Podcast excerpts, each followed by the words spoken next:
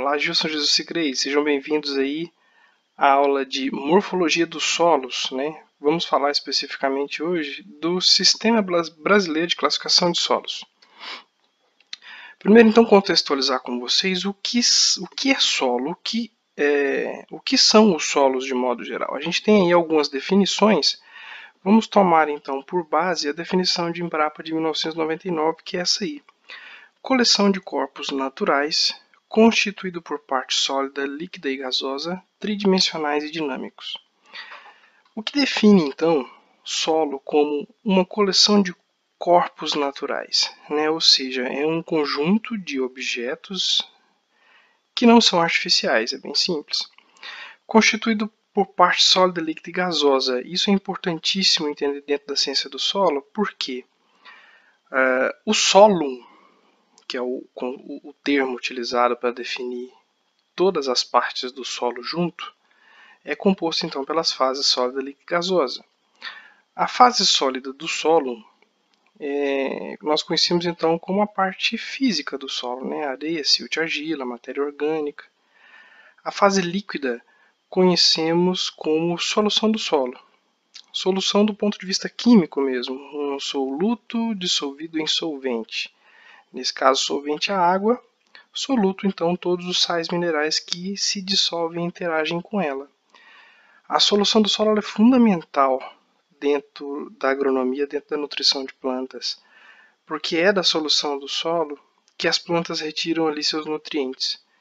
Então, quando trabalhamos a fertilidade do solo, a gente está lidando justamente com essa fase líquida, né? Inclusive em análises de solo, análises químicas de solo, a gente está lidando com a fase líquida do solo não a sólida. Então toda a parte nutricional dissolvida em água está dentro dessa fase. A fase gasosa, então, atualmente ela tem ganhado importância. Né? Ela é composta pela, pelo ar, né, que está dentro dos macroporos do solo, é, e a fase líquida está dentro dos microporos? A gente vai falar de porosidade um pouco melhor na próxima aula de características físicas do solo, tá? Mas deixando claro então que a parte gasosa se, é composta pelo ar, né, pelos gases que aqui estão. Qual a importância disso dentro da agronomia? É, vários organismos, como por exemplo os fixadores de nitrogênio, precisam ter acesso à fase gasosa do solo para que possam fazer exercer sua função é, ambiental. Como que um, um organismo fixador de nitrogênio fixará nitrogênio sem acesso ao gás nitrogênio que está na atmosfera? Esses organismos vivem na raiz, vivem no solo. Né? Então, solos que têm comprometida aí sua fase gasosa, solos compactados, por exemplo, é, eu tenho prejuízo nesse sentido. Quando me refiro a tridimensionais, é, eu, estou me, eu estou querendo dizer que eu considero como solo não só a fase superficial, né? Eu considero aquilo que está também em profundidade. Então eu tenho comprimento, eu tenho largura e eu tenho profundidade, três dimensões. Então o solo não é só aquilo que está dentro da superfície. Inclusive a gente vai entrar num conceito daqui a pouco de solo, solo e subsolo.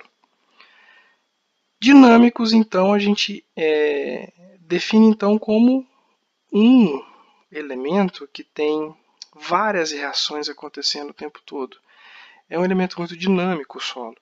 Então, da mesma maneira que eu tenho, por exemplo, hoje condições de matéria orgânica e fertilidade, amanhã eu posso ter uma condição totalmente diferente dependendo do manejo que eu adotar. Então, é um tipo de sistema muito mutável e rápido, dinâmico. Então, por isso que o solo ele tem isso como conceito. Formado por materiais minerais e orgânicos que ocupam a maior parte do manto superficial das extensões continentais do nosso planeta. Bem simples também. O solo é composto então pelas fases minerais, podemos citar como exemplo aqui areia, silt argila, e a fase orgânica, né, a matéria orgânica de decomposição, é, e os nutrientes, por mais também que eles sejam compostos minerais, é, parte deles advém da fase orgânica, né, que ocupa a maior parte do manto da superfície das extensões continentais do nosso planeta. Contém matéria viva, pode ser vegetada na natureza onde ocorrem, essa definição aqui é importantíssima. Como a gente viu lá nas primeiras aulas, definições anteriores de outros autores não consideravam como conceito de solo é, a capacidade de manter viva vida, né, de produzir vida. E essa definição, sim. E ocasionalmente podem ser modificados por atividades humanas. Então, é, o conceito de solo fica completo aí com esses quatro tópicos. Vamos encerrar então aqui esse primeiro videozinho. O próximo vídeo então a gente vai começar a falar sobre os horizontes é, e suas definições.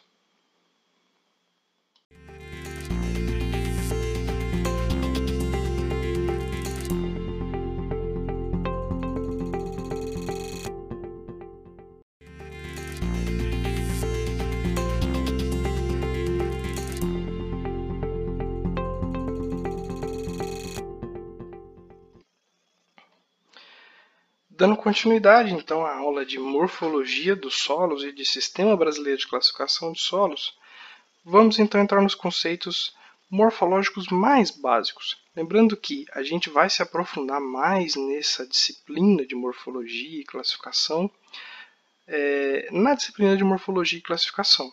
Então, agora na disciplina de introdução à ciência do solo e mineralogia, a gente vai ter aí só essa parte mais introdutória de morfologia, até porque vocês precisam se contextualizar com tudo, com o assunto, né?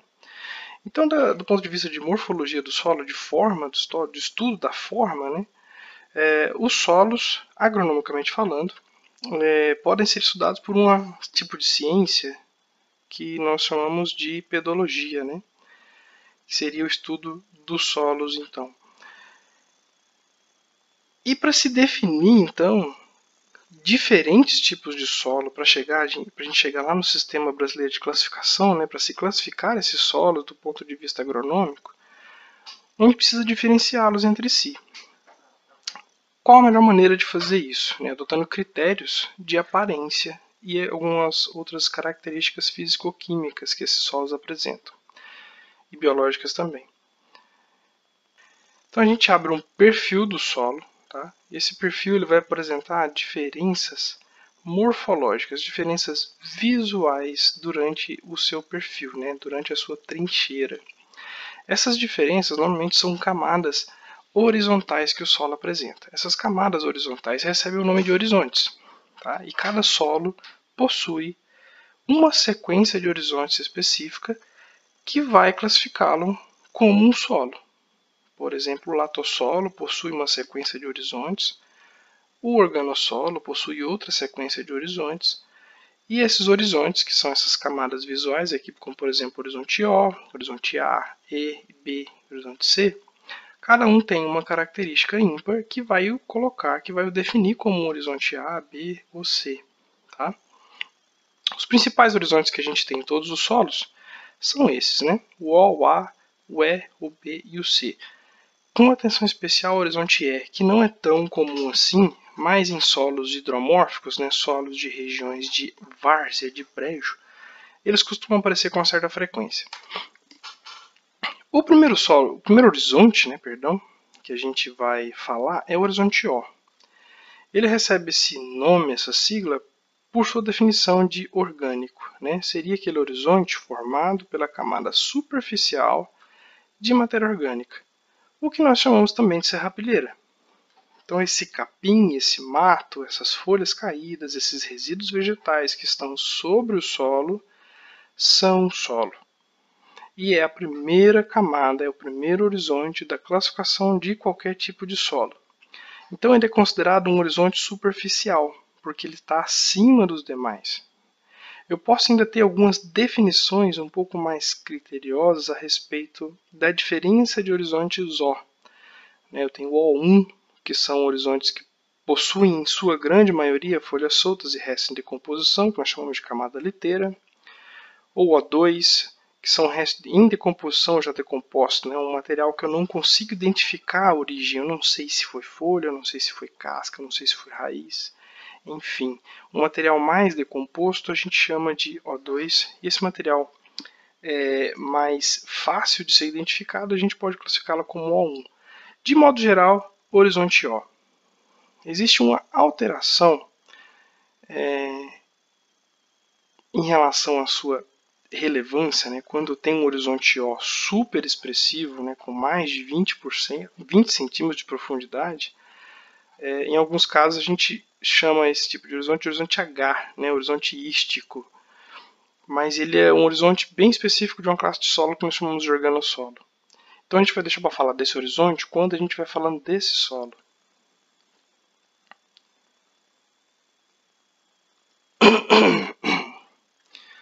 O horizonte O é um horizonte que normalmente ele está presente, mas ele não é obrigatório.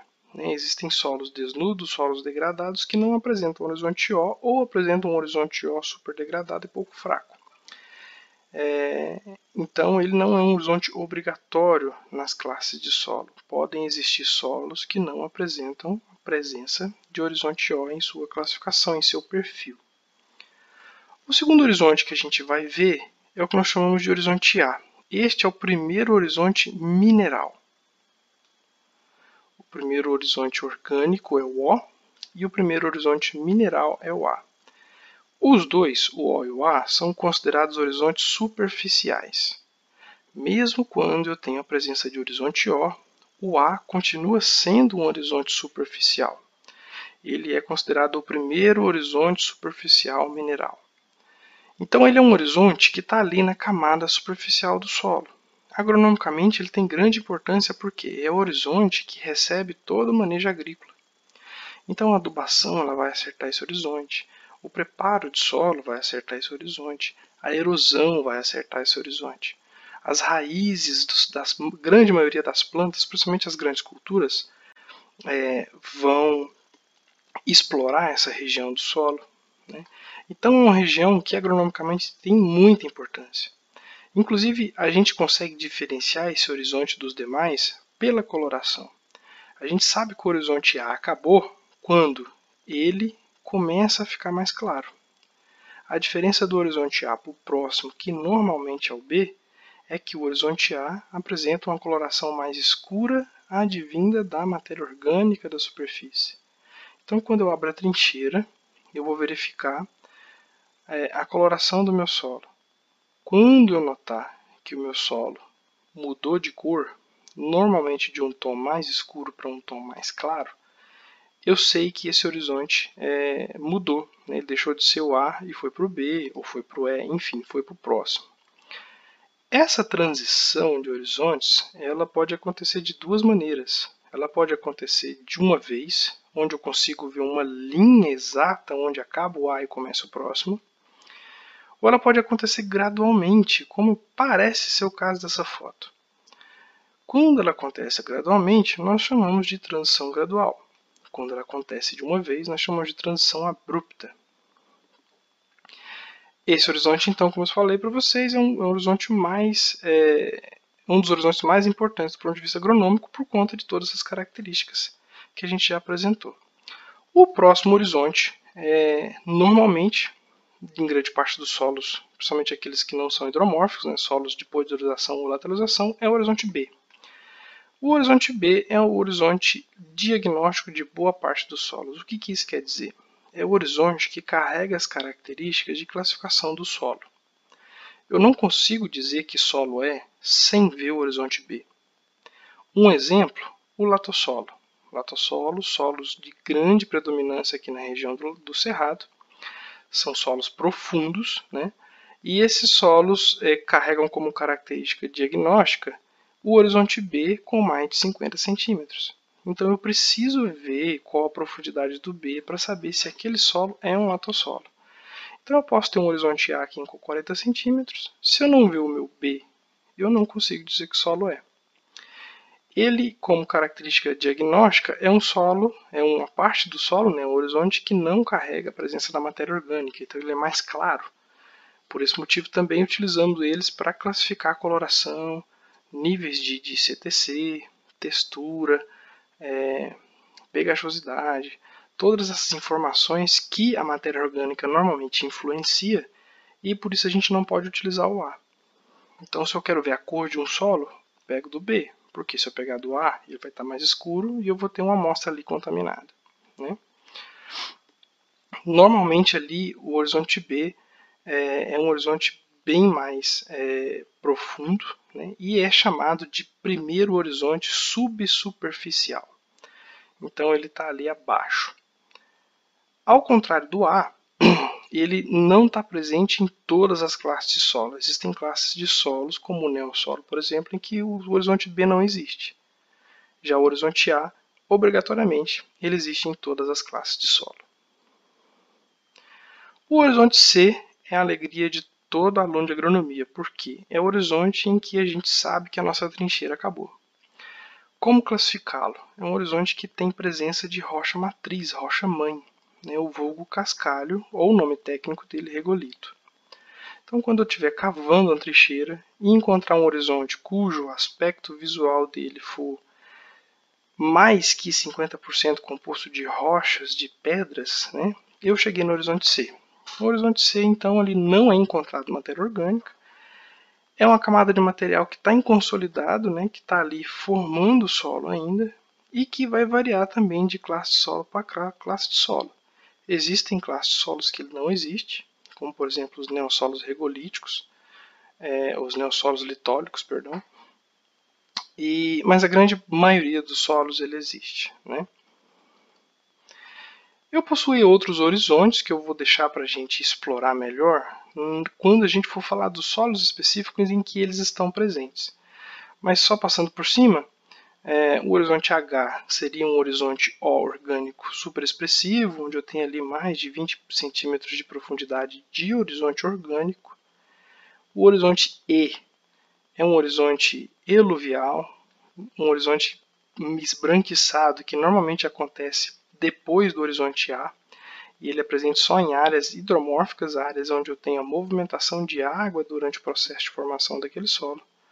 E o horizonte R, que seria o próximo horizonte depois do C, composto basicamente de rochas.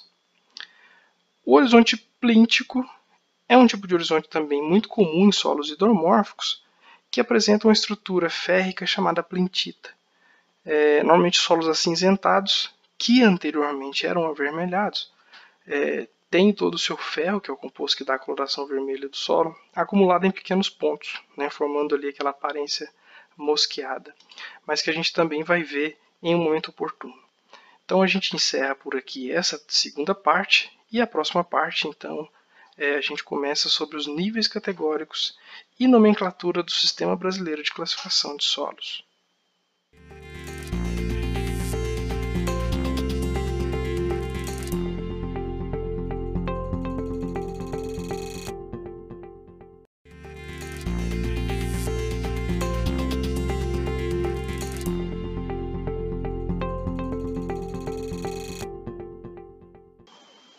Olá, Gilson Jusicleides. Vamos aqui encerrar né, com a terceira parte dessa aula de morfologias e Sistema Brasileiro de Classificação de Solos.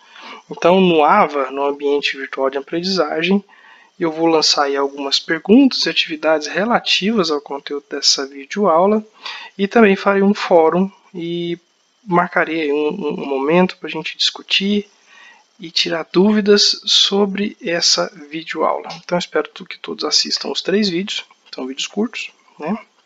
para que a gente possa dar andamento à discussão é, e à complementação desse conteúdo nos fóruns e no ambiente virtual de aprendizagem. Tá?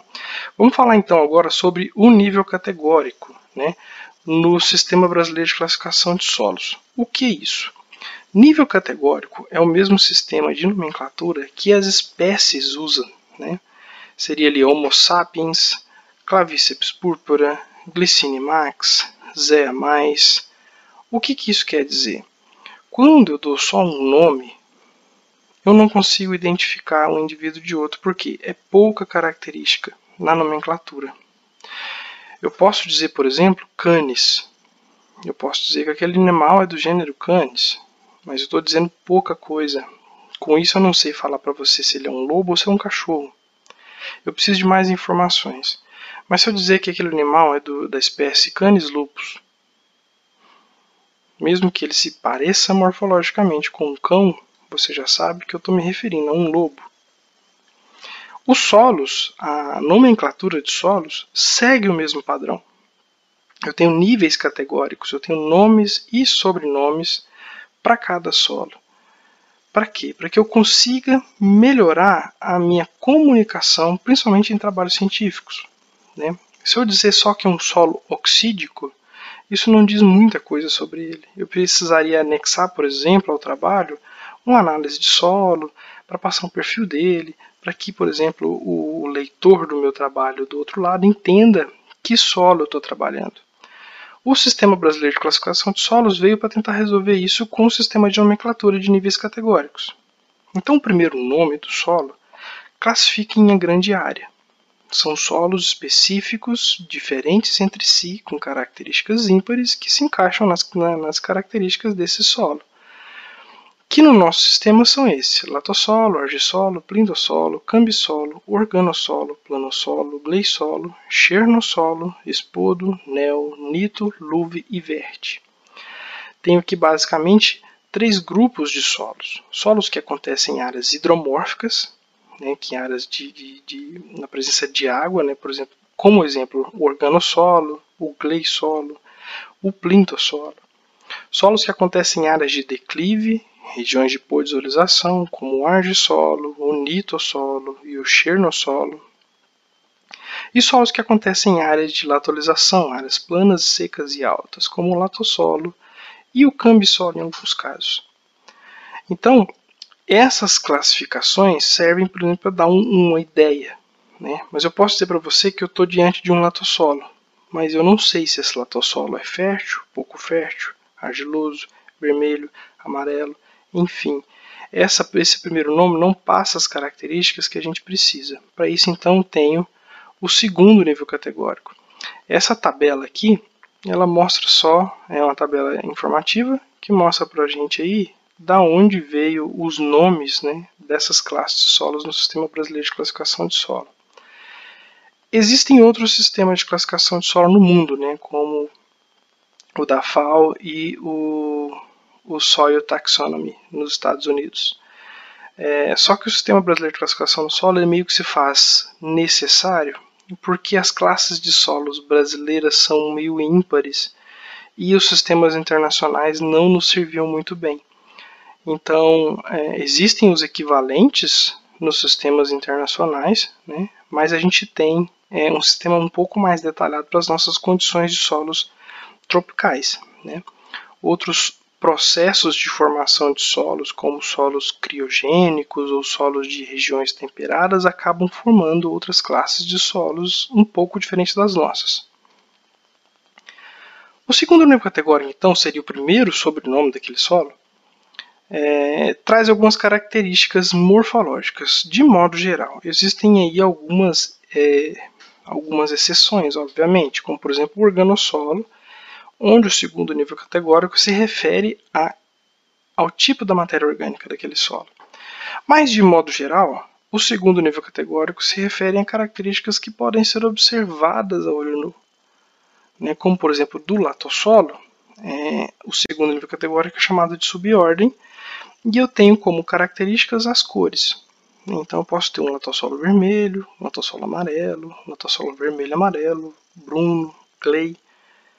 Então, essas características que se referem à cor já passa para o meu leitor mais detalhes a respeito daquele solo.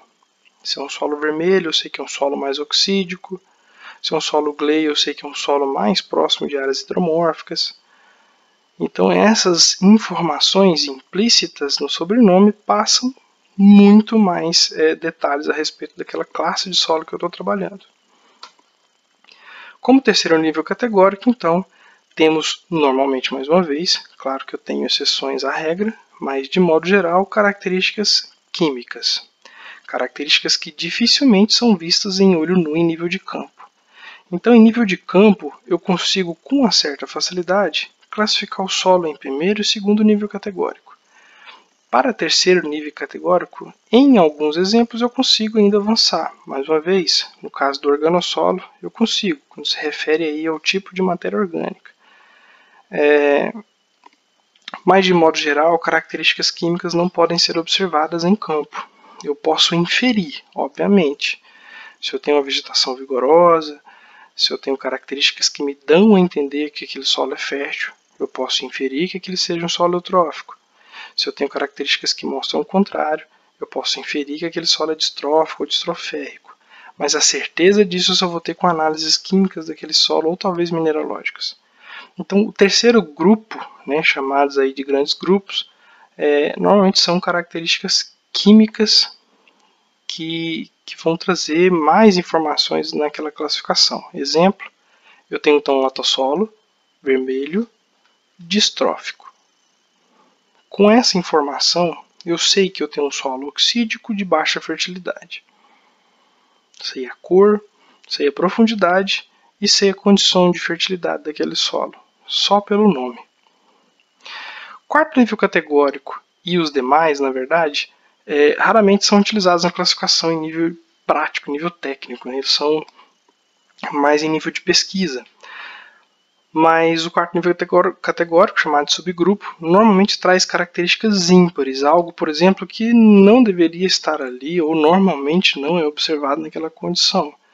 Exemplo, latossolos normalmente, em via de regra, não devem apresentar plentitas, porque plentitas são estruturas hidromórficas e latossolos não são solos hidromórficos. Mas, eventualmente, a, a classificação de solo nos prega umas, umas peças. Né? Então, porventura abrimos uma trincheira e encontramos uma camada de plentita dentro de um latossolo. Então a gente vai ter ali então um latossolo vermelho, distrófico, plíntico. Se eu tenho características ímpares, únicas, que chamam a atenção na classificação, elas devem ser incluídas no nome, normalmente ali no quarto nível categórico. O quinto e o sexto nível categórico ainda está sob discussão do ponto de vista de sua necessidade, porque já entra detalhes demais é, e esses detalhes eles são bem técnicos e poderiam ser apresentados de outra maneira e só tem interesse científico mesmo. Então, um exemplo de um nome de solo é, totalmente completo até o sexto nível categórico seria latossolo amarelo ácrico, petroplíntico, textura gelosa cascalhenta, endoconcrecionário, oxídico aniônico. Então esse solo traz que informações? Eu tenho um latossolo, um solo profundo, amarelo, ou seja, eu tenho um tipo de ferro ali tratado, ácrico, são solos que têm CTC terrível, por exemplo, CTC baixíssimos, petroplíntico, apresentam a plintita em estado quase petrificado, né? tanto que tem um nome endoconcrecionário para confirmar isso textura argilosa cascalhenta, oxídico e aniônico, ou seja, um solo bem oxídico e cheio de CTA. Então tem um solo aqui que tem uma condição de fertilidade bem ruim, um solo profundo, um solo amarelo com características ímpares, né? petroplintita ali presente, é, o que normalmente não deveria estar em um latossolo. Então ele trouxe bastante informações simplesmente com o nome completo. Então, a função da nomenclatura dentro da, do Sistema Brasileiro de Classificação de Solo é essa: passar informações para o seu leitor das características daquele solo. E cada solo, então, possui essas características para classificá-lo dentro desses grupos. Então, a gente encerra por aqui essas videoaulas. É, mais uma vez, convoco vocês a participar do grupo de discussão dentro do, dentro do ambiente virtual de aprendizagem e até semana que vem. Um abraço.